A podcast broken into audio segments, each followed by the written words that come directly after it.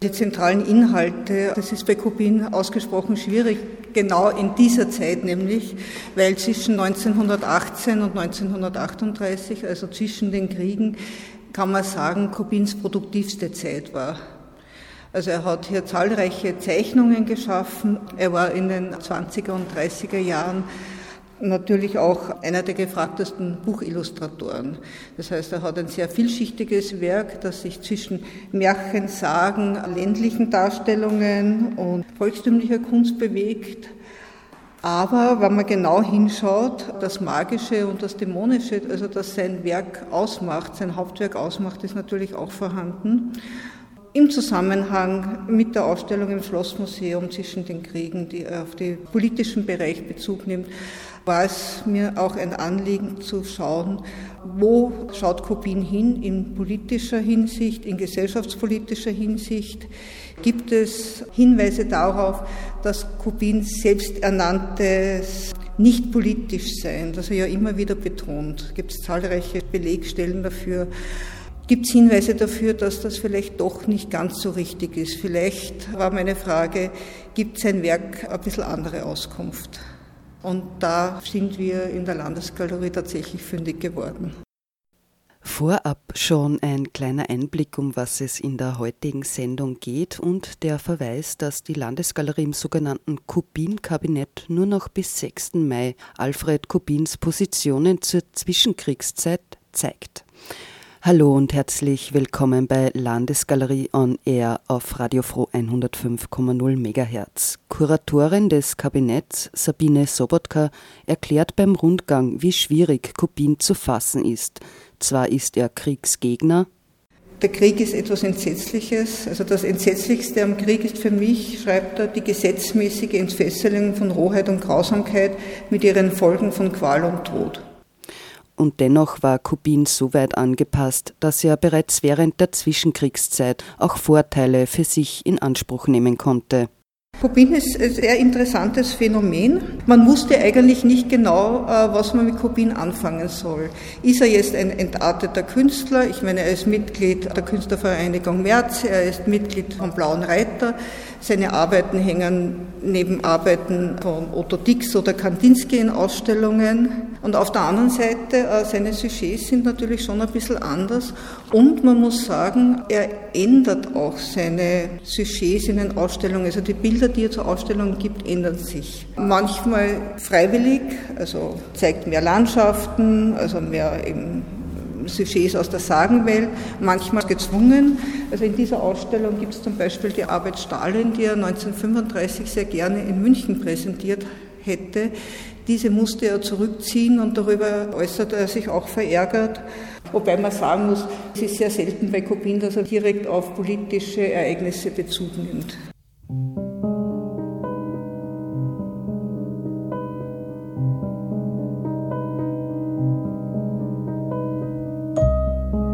In der Präsentation im Kubin-Kabinett der Landesgalerie Linz wird also der Frage nachgegangen, inwieweit Alfred Kubin in seinen Arbeiten auf politische Vorgänge der Zwischenkriegszeit Bezug nimmt. Die Jahre zwischen 1918 und 1938-39 gehören jedenfalls zu den produktivsten des Künstlers. Sabine Sobotka, ihres Zeichens Leiterin der grafischen Sammlung der Landesgalerie Linz, gibt Einblick in die Themen, die Kubin in der Zwischenkriegszeit beschäftigt haben. Kubin hat tatsächlich, man kann es auf Oberösterreichisch sagen, in der Arschicht gelebt, also wirklich in seinem Schlösschen Zwiglett in der Nähe von Wernstein am Inn aber er war gut informiert.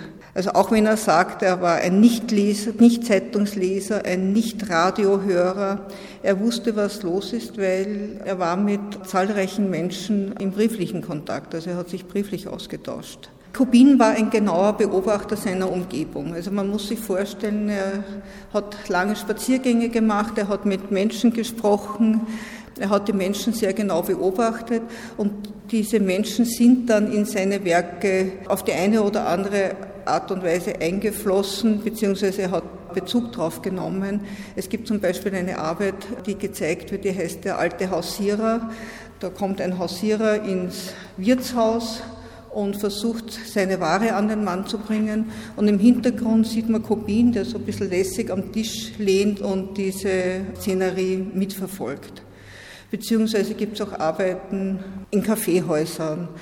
Oder er nimmt auch Bezug auf politische Zusammenkünfte. Es gibt eine Arbeit, die heißt Die Diplomaten, in der er skizziert, wie Europa nach dem Ersten Weltkrieg an einem runden Tisch von den Diplomaten aufgeteilt wird.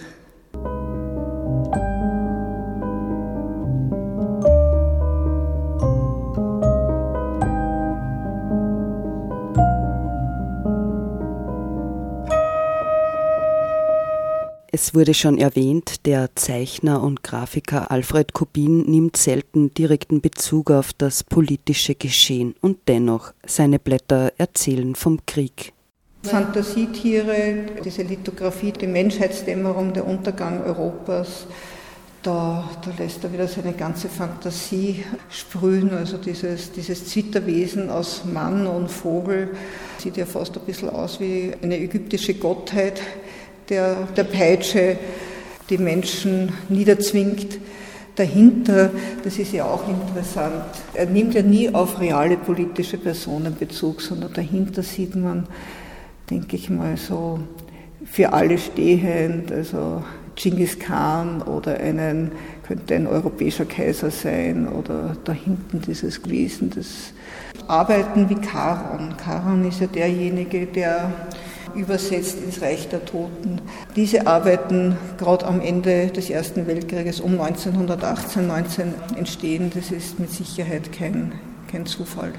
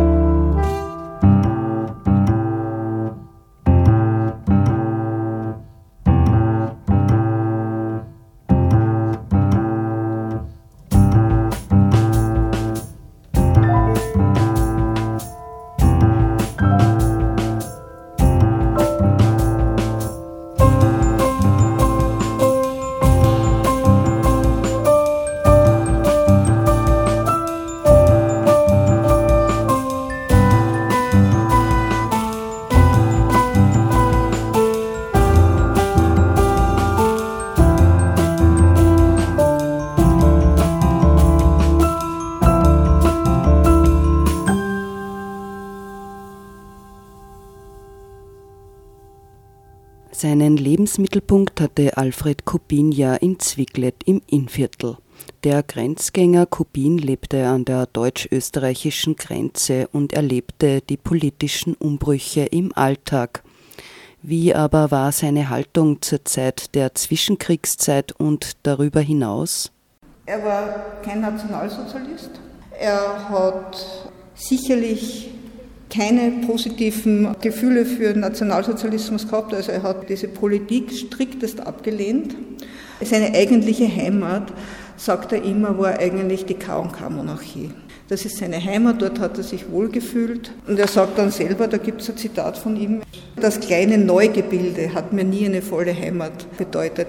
Also dieser Zusammenschluss, glaube ich, von Österreich und Deutschland, das war für ihn als Staat ist nicht so schlimm, denn er hat ja immer in beiden Staaten gelebt. Also Österreich war sein Lebenswohnsitz, Deutschland, also München, war lange Zeit sein Lebensmittelpunkt sind ja auch ganz wichtige Werke von ihm entstanden. Und ein Großteil seiner, seiner Freunde hat in Deutschland gelebt. Sein Verlag war in Deutschland. Das große Thema im Kubin-Kabinett der Landesgalerie Linz ist die Zwischenkriegszeit. Sabine Sobotka erklärt, wie Alfred Kubin, der 1877 geboren wurde und 1959 in Zwicklet verstarb, die Zeit zwischen dem Ersten und Zweiten Weltkrieg erlebt hat und das politische Leben beurteilte. Sein Verhältnis zum Nationalsozialismus. Also er schreibt ab und zu, also sehr vorsichtig in seinen Briefen, macht er natürlich Anmerkungen zum Nationalsozialismus. Er ist teilweise, wie so viele andere, am Anfang ein bisschen blauäugig. So schreibt er zum Beispiel, also die NS-Rassenideologie, das ist eigentlich Rassenblödsinn oder eine Sinnlosigkeit, die sich früher oder später erledigen müsste. Oder er ist ja immer der große Visionär und 1933 schreibt er an seinen guten Freund, den Salomo Friedländer in Deutschland, ich komme mir vor, als sollte meine Körperlichkeit aus der Welt vertrieben werden. Also er fühlt sich, so sagt er, als sei er am Rande des Sturmes, denn Österreich macht ja zunächst nicht mit, noch nicht. Er spürt, es kommt etwas auf die Welt zu. Und er versucht sich auch anzupassen. Also man kann durchaus sagen, er ist in gewissen Bereichen auch ein Opportunist. Also er tritt relativ früh der Reichskammer der bildenden Künstler bei und er versucht auch der Reichskammer der Presse beizutreten. Er veröffentlicht zahlreiche seiner Zeichnungen in Zeitungen und Zeitschriften und davon lebt er ja. Und er schaut, dass da sozusagen seine Auftraggeber ihm nicht abhanden kommen. Das Verfahren verzögert sich allerdings mit der Aufnahme, denn Alfred Kopins Frau ist nach den Nürnberger Rassengesetzen Halbjüdin. Und das ist auch der Grund, warum er nicht aufgenommen wird. Also er ist nicht deutscher Staatsbürger und er ist mit einer Halbjüdin verheiratet. Kubin ist sich sehr wohl bewusst, auch in welcher Lage er sich befindet. Und möglicherweise ist also das auch ein Grund, warum er versucht, sich wenig politisch zu äußern, weil er natürlich Angst hat um seine Frau und um die Familie seiner Frau, die ja noch in Frankfurt lebt.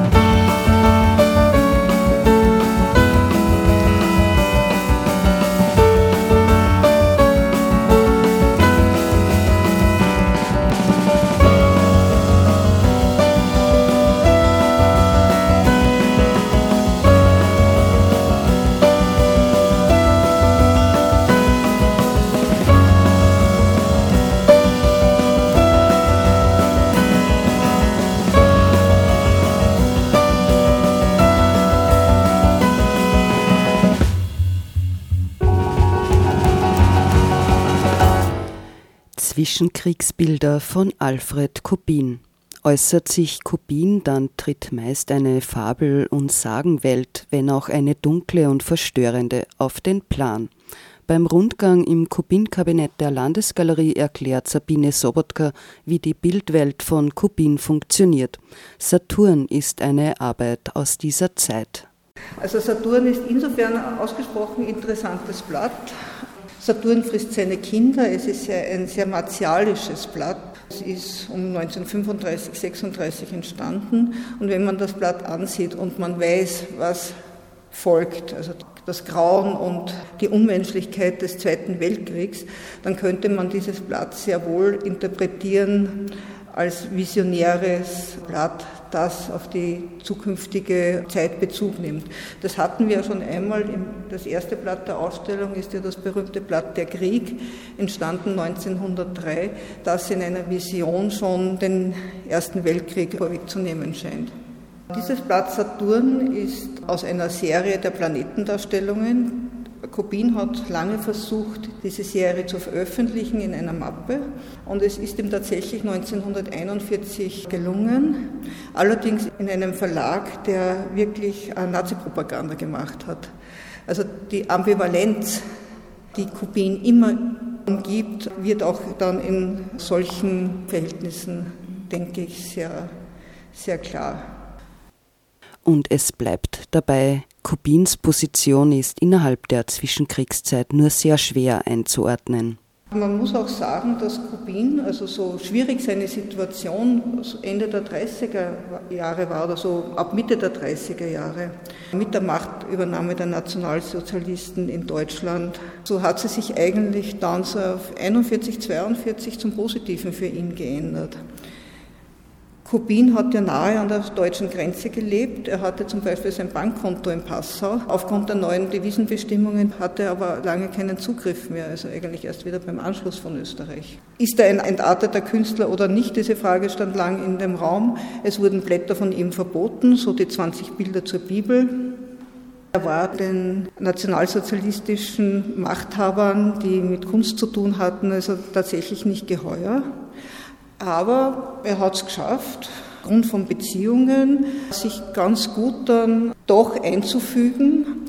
Er schreibt selber, wie überrascht er ist, dass er eigentlich so Anfang der 40er Jahre, 42, 43, sehr gut verkauft, wieder sehr viele Ausstellungen macht, auch Ausstellungen, die von Nationalsozialisten in besetzten Gebieten veranstaltet werden, so zum Beispiel in Brüssel, um die deutsche Kunst zu repräsentieren.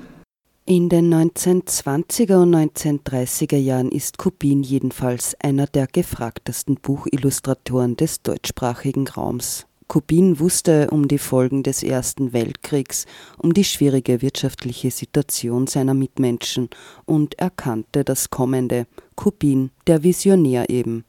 Blätter wie Heimkehr um 1919, Menschheitsdämmerung etwa 1924, Bettelsuppe um 1931 oder Komet 1938 zeugen davon. Überraschend konkret wurde Kubin aber dann auch in Werken wie Stalin 1935 oder Der Stillhaltekommissar von 1939. Wir verabschieden uns mit Sabine Sobotka vom Mikrofon, die am Ende noch einmal Bezug nimmt auf Kubins Arbeit mit dem Titel Die Heimkehr. Die Spezialausstellung im Kubin-Kabinett, die Teil der Ausstellung Zwischen den Kriegen ist, ist noch bis 6. Mai in der Landesgalerie Linz zu sehen. In diesen frühen Blättern, die dann 1918, 19 erschienen sind, glaube ich, kann man das ganz gut nachvollziehen. Also gerade eine, eine Arbeit wie die Heimkehr, die eigentlich sehr einfach ist. Es wird keine großartige Geschichte erzählt, es ist einfach ein Haus und ein Mann geht zum Haus und wenn man genauer hinsieht, sieht man, dass der Bein amputiert ist. Das heißt, also um 1919 wird es sich einfach um einen Kriegsheimkehrer handeln.